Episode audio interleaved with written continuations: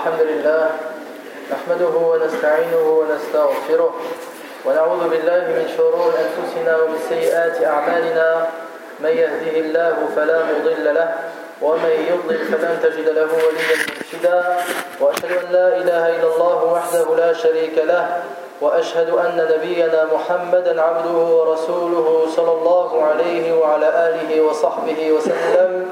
بلغ الرسالة وأدى الأمانة ونصح الأمة وكشف الله به عن أمته الغمة وجاهد في الله حق جهاده حتى أتاه اليقين فصلوات الله على رسول الله وعلى آله وصحبه أجمعين وسلم تسليما مزيدا إلى يوم الدين. أما بعد عباد الله اتقوا الله حق التقوى. فالوصية بالتقوى هي خير وصية أوصى بها رجل أخاه.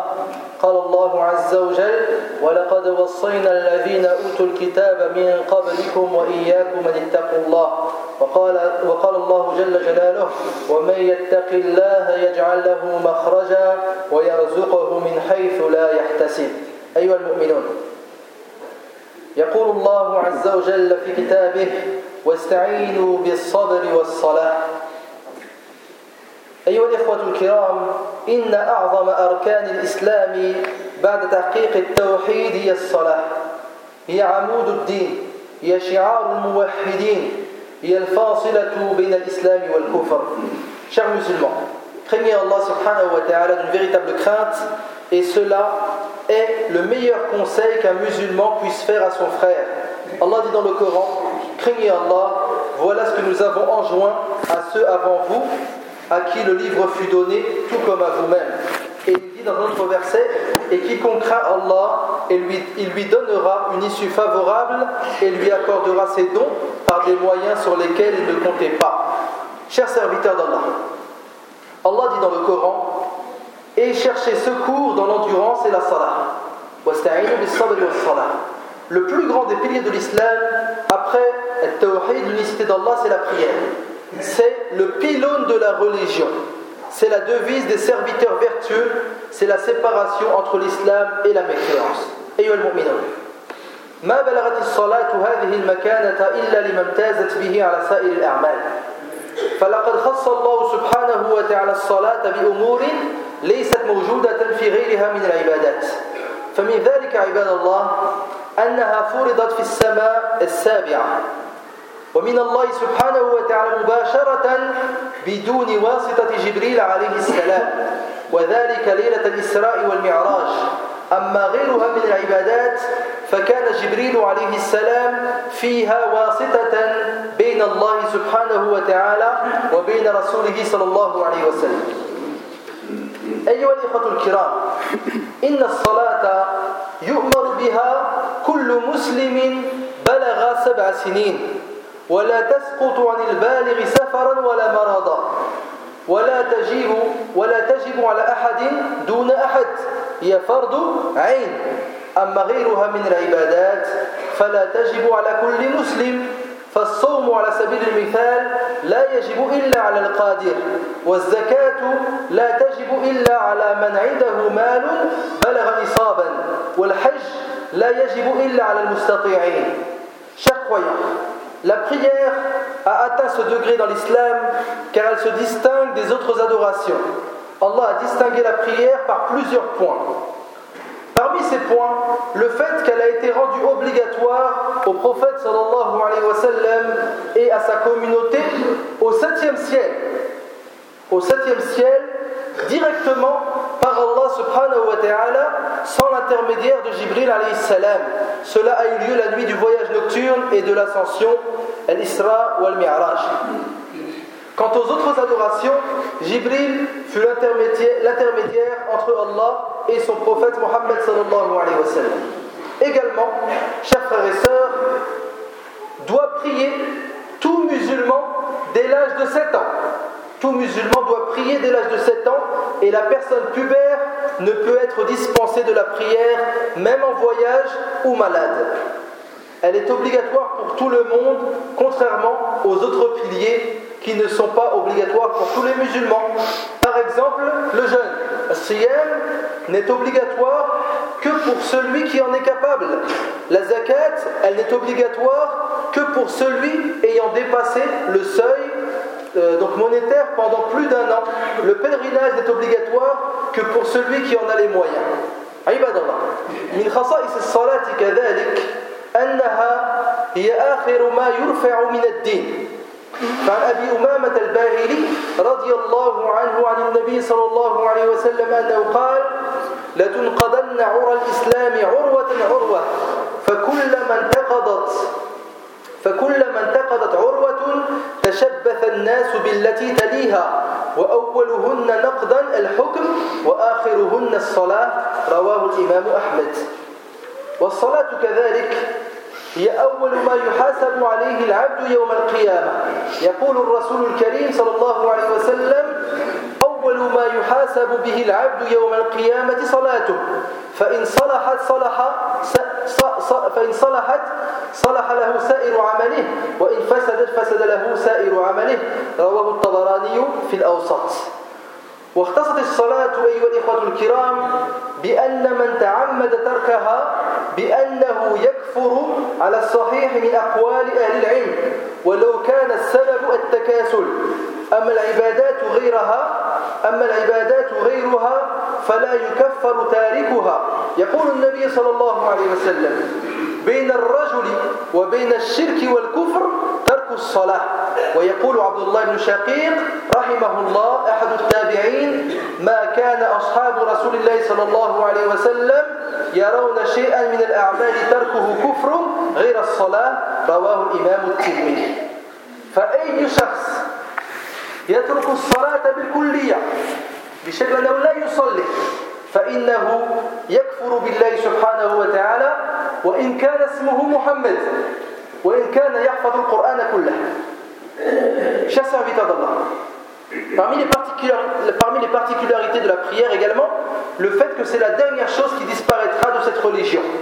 Abu Umam al-Bahili anhu nous dit que le prophète sallallahu alayhi wa sallam a dit Les attaches de la religion vont se casser une à une. Chaque fois qu'une se cassera, les gens s'accrocheront à la suivante et la première sera le jugement, le fait d'appliquer l'islam dans le jugement et la dernière à se briser sera la prière. Le hadith est rapporté par Imam Ahmed. Et la prière est la première chose au sujet de laquelle le musulman sera jugé le jour de la résurrection. Le prophète nous dit la première des œuvres sur quoi l'homme sera jugé, c'est la prière. Si elle était bien faite, toutes ses œuvres seront bonnes. Si elle était mal faite, toutes ses œuvres seront mauvaises. Hadith est rapporté par Tabarani fil Awsat. La prière également se caractérise par le fait que celui qui la délaisse volontairement, c'est-à-dire qui ne prie pas, devient alors mécréant. Quant aux autres adorations, celui qui les délaisse par paresse reste musulman. Celui qui ne veut pas donner la zakat, celui qui ne veut pas jeûner, celui qui ne veut pas faire le pèlerinage, il reste musulman. Le prophète sallallahu alayhi wa sallam dit entre l'homme et le polythéisme et la mécréance, il y a le fait de délaisser la prière. Le hadith est rapporté par Muslim. Abdullah ibn Shaqiq, rahimahullah, un homme qui a vécu à l'époque des compagnons, il nous dit les compagnons du messager, sallallahu alayhi wa sallam, ne considéraient le délaissement d'aucun acte comme une mécréance, hormis le délaissement de la prière. Ce affaire est rapporté par l'imam Tirmidhi. Donc celui qui ne prie pas du tout n'est pas musulman, même s'il s'appelle Fatima ou bien Mohammed, et même s'il connaît le Coran en entier. من خصائص الصلاة كذلك أنها عبادة الأنبياء يقول الله سبحانه وتعالى عن زكريا فنادته الملائكة وهو قائم يصلي في المحراب. وقال الله عز وجل عن إسماعيل واذكر في الكتاب إسماعيل إنه كان صادق الوعد وكان رسولا نبيا وكان يأمر أهله بالصلاة والزكاة وكان عند ربه مرضيا.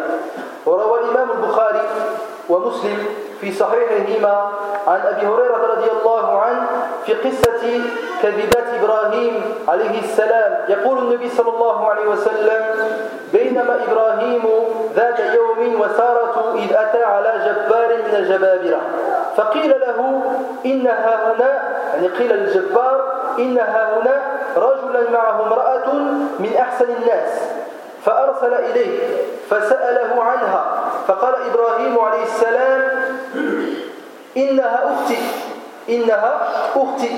ثم رجع إلى سارة فقال لها يا سارة إني أخبرت الجبار أنك أختي فلا تكذبيني فإنه ليس على وجه الأرض مؤمن غيري وغيرك.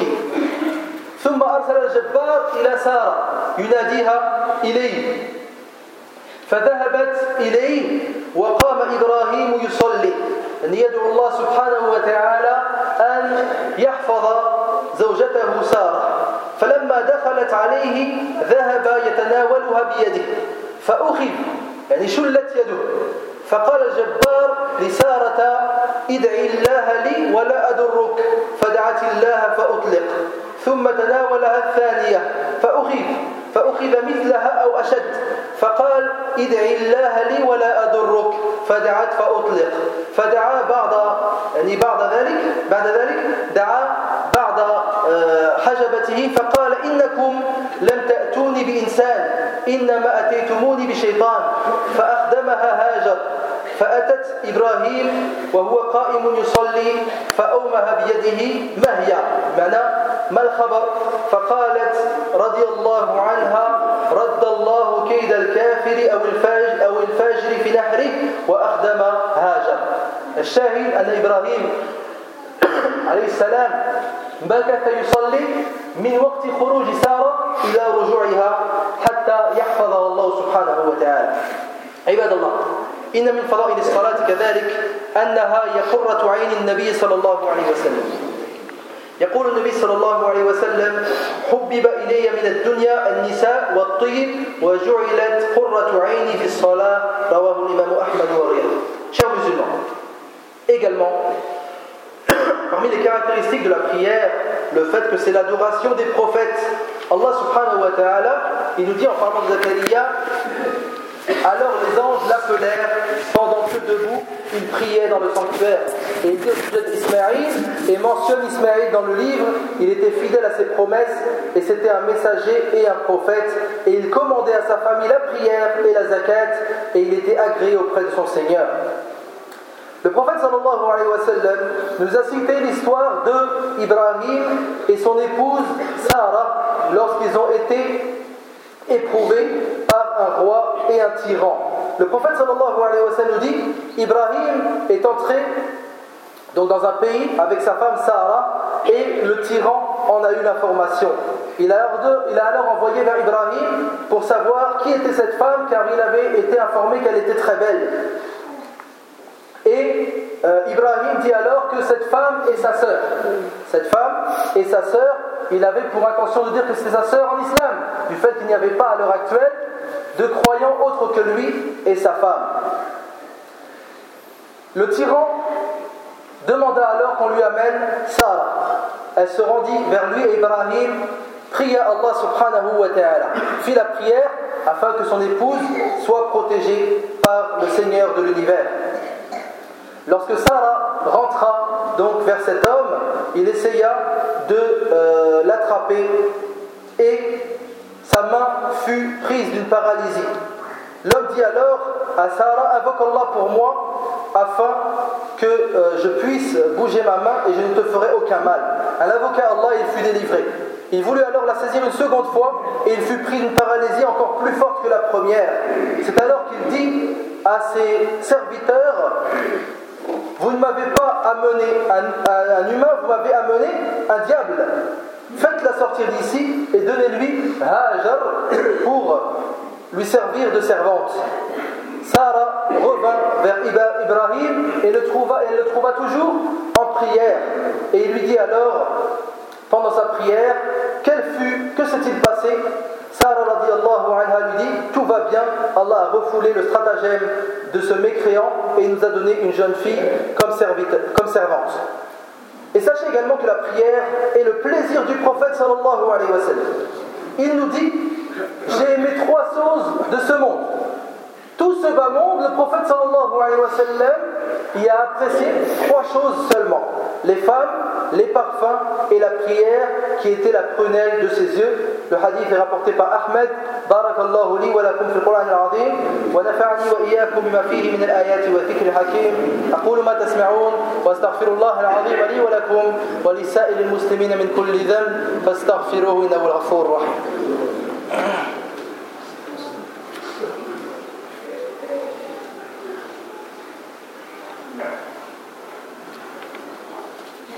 الحمد لله الذي لا ينبغي الحمد إلا له والصلاة والسلام على خاتم النبوة والرسالة وعلى آله وصحبه وكل من انتمى له. وأشهد أن لا إله إلا الله وحده لا شريك له وأشهد أن نبينا محمدا عبده ورسوله. أما بعد أيها الإخوة الكرام إن أمرا هذا صفته وعبادة هذه فضائله جديرة بأن تكون حلا لكثير من المشاكل ومفزعا في كثير من الملمات. يقول النبي صلى الله عليه وسلم لمؤذنه بلال بن رباح رضي الله عنه أرحنا بالصلاة يا بلال. فما من مشكلة إلا والصلاة حل لها. إذا, أجدب إذا أجدبت الأرض وقحط المطر ونشف الدر أمرنا أن نفزع إلى صلاة الاستسقاء. Chers frères et sœurs, une adoration telle que la prière, une chose possédant autant de bienfaits, doit forcément être une solution à de nombreux de nos problèmes et un abri contre les adversités. C'est pour cela que le prophète sallallahu alayhi wa sallam disait à Bilal Ô oh Bilal, repose-nous avec la prière. C'est fait et repose-nous avec la prière. Parmi les problèmes résolus par Allah grâce à la prière, lorsque la terre est sèche et que la pluie manque et que les réserves sont à sec, il faut prier une prière que l'on appelle Salat al le fait de demander la pluie à Allah subhanahu wa ta'ala. إذا تغير مجرى الكون واختل نظامه فذهب نور الشمس وأظلم القمر أمرنا أن نفزع إلى صلاة الكسوف. في البخاري ومسلم يقول النبي صلى الله عليه وسلم الشمس والقمر لا ينكسفان لموت أحد ولا لحياته ولكنهما آيتان من آيات الله فإذا رأيتموهما فصلوا. إذا مات المسلم كذلك وغادر هذه الحياة وابتدأ حياة جديدة أمرنا أن نودعه بصلاة الجنازة. Lorsque les astres de l'univers changent et que son système est bouleversé, lorsque la lumière du soleil disparaît par une éclipse, nous devons nous précipiter vers la prière. Le prophète sallallahu alayhi wa sallam nous dit Le soleil et la lune sont deux signes parmi les signes d'Allah. Ils ne s'éclipsent ni pour la vie ni pour la mort de quelqu'un. Lorsque vous voyez cela, accourez à la prière. Également, lorsque, lorsque un musulman meurt et qu'il commence une nouvelle vie après la mort, nous devons lui dire adieu avec salat al-janaza. عباد الله كذلك إذا اضطربت أمور المؤمن وضاق عليه أمره فلا يدري أيذهب أم يرجع أيفعل شيئا أم, أم يترك ذلك؟ أمرنا أن نلجأ إلى صلاة الاستخارة. ففي البخاري عن جابر بن عبد الله رضي الله عنهما قال كان رسول الله صلى الله عليه وسلم يعلمنا الاستخارة في الأمور كلها كما يعلمنا السورة من القرآن. يقول إذا هم أحدكم بالأمر فليركع ركعتين من غير الفريضة ثم ليقول اللهم إني أستخيرك بعلمك وأستقدرك بقدرتك والدعاء معروف Lorsque le musulman également est indécis et confus, ne sait pas s'il doit partir ou revenir, faire telle chose ou ne pas la faire, le prophète sallallahu alayhi wa sallam nous donne la solution. C'est ce qu'on appelle salatul istikhara, la prière de consultation qui est délaissée par la majorité des musulmans. Les musulmans, ils se lancent dans des projets et ensuite ils regrettent, alors que s'ils avaient fait salatul istikhara, Allah subhanahu wa ta'ala leur aurait montré le bon côté des choses et le mauvais côté de ces mêmes choses. Le prophète sallallahu alayhi wa sallam enseignait la prière de consultation à ses compagnons comme il leur enseignait une sourate du Coran. Et il disait si l'un d'entre vous décide de faire quelque chose, qu'il fasse deux raka'at en dehors des prières obligatoires et qu'il dise après cela Allahumma inni astakhiruka bi ilmik wa astaqdiruka bi qudratik. Donc dua, euh, l'invocation célèbre. كذلك الصلاة تكون موجودة في شؤون المسلم كلها. كذلك إذا قدم الإنسان من سفر وألقى رحاله أمر أن يبدأ بالصلاة. ففي البخاري ومسلم عن كعب بن مالك رضي الله عنه أن النبي صلى الله عليه وسلم كان إذا قدم من سفر بدأ بالمسجد فيركع فيه ركعتين. Également, lorsque le musulman revient de voyage et qu'il a posé ses bagages, il lui est conseillé de commencer par la prière. Kab ibn Malik nous dit que le prophète sallallahu alayhi wa sallam avait pour habitude, lorsqu'il rentrait de voyage, de commencer par la mosquée pour y prier deux rak'at. Ça c'est également une chose délaissée par la plupart des musulmans lorsqu'ils reviennent de voyage. أيها الإخوة الكرام كذلك الصلاة سبب لمغفرة الذنوب يقول النبي صلى الله عليه وسلم ما من رجل يذنب ذنبا ثم يقوم فيتطهر ثم يصلي ثم يستغفر الله إلا غفر الله له. ثم قرأ النبي صلى الله عليه وسلم قوله تبارك وتعالى والذين إذا فعلوا فاحشة أو ظلموا أنفسهم ذكروا الله فاستغفروا لذنوبهم ومن يغفر الذنوب إلا الله ولم يصروا على ما فعلوا وهم يعلمون. رواه الإمام الترمذي وغيره. إذا عبادة هذه مكانتها. الآن سمعت هذه النصوص من كتاب الله ومن سنة النبي صلى الله عليه وسلم فلا ينبغي أن يستبيح لنفسه ترك الصلاة أو التهاون بها. ومن استمر وأسر على آه، يعني ترك الصلاة والتهاون بها فليبشر فليبشر بعذاب أليم يوم القيامة عياذا بالله également Le prophète sallallahu alayhi wa sallam nous informe que la prière est une cause de pardon des péchés. Le prophète nous dit il n'y a pas un homme qui commette un péché, puis se lève pour se purifier et fait de raka'at, ensuite invoque, implore Allah de lui pardonner sans que ce dernier lui pardonne. Puis le prophète sallallahu alayhi wa sallam récita le verset de Surat Al-Imran et pour ceux qui ont commis quelques turpitudes ou causé quelques préjudices à leur propre âme, se souviennent d'Allah et demandent pardon pour leurs péchés, sans que ce, car il n'y a personne qui pardonne les péchés sauf Allah, et ces derniers ne persistent pas sciemment dans le mal qu'ils ont fait. Le hadith est rapporté par et Donc après tous les textes que nous venons de citer dans cette khutbah du Coran et de la sunna du prophète sallallahu alayhi wa sallam, comment le musulman peut-il continuer à ne pas prier et à négliger la prière?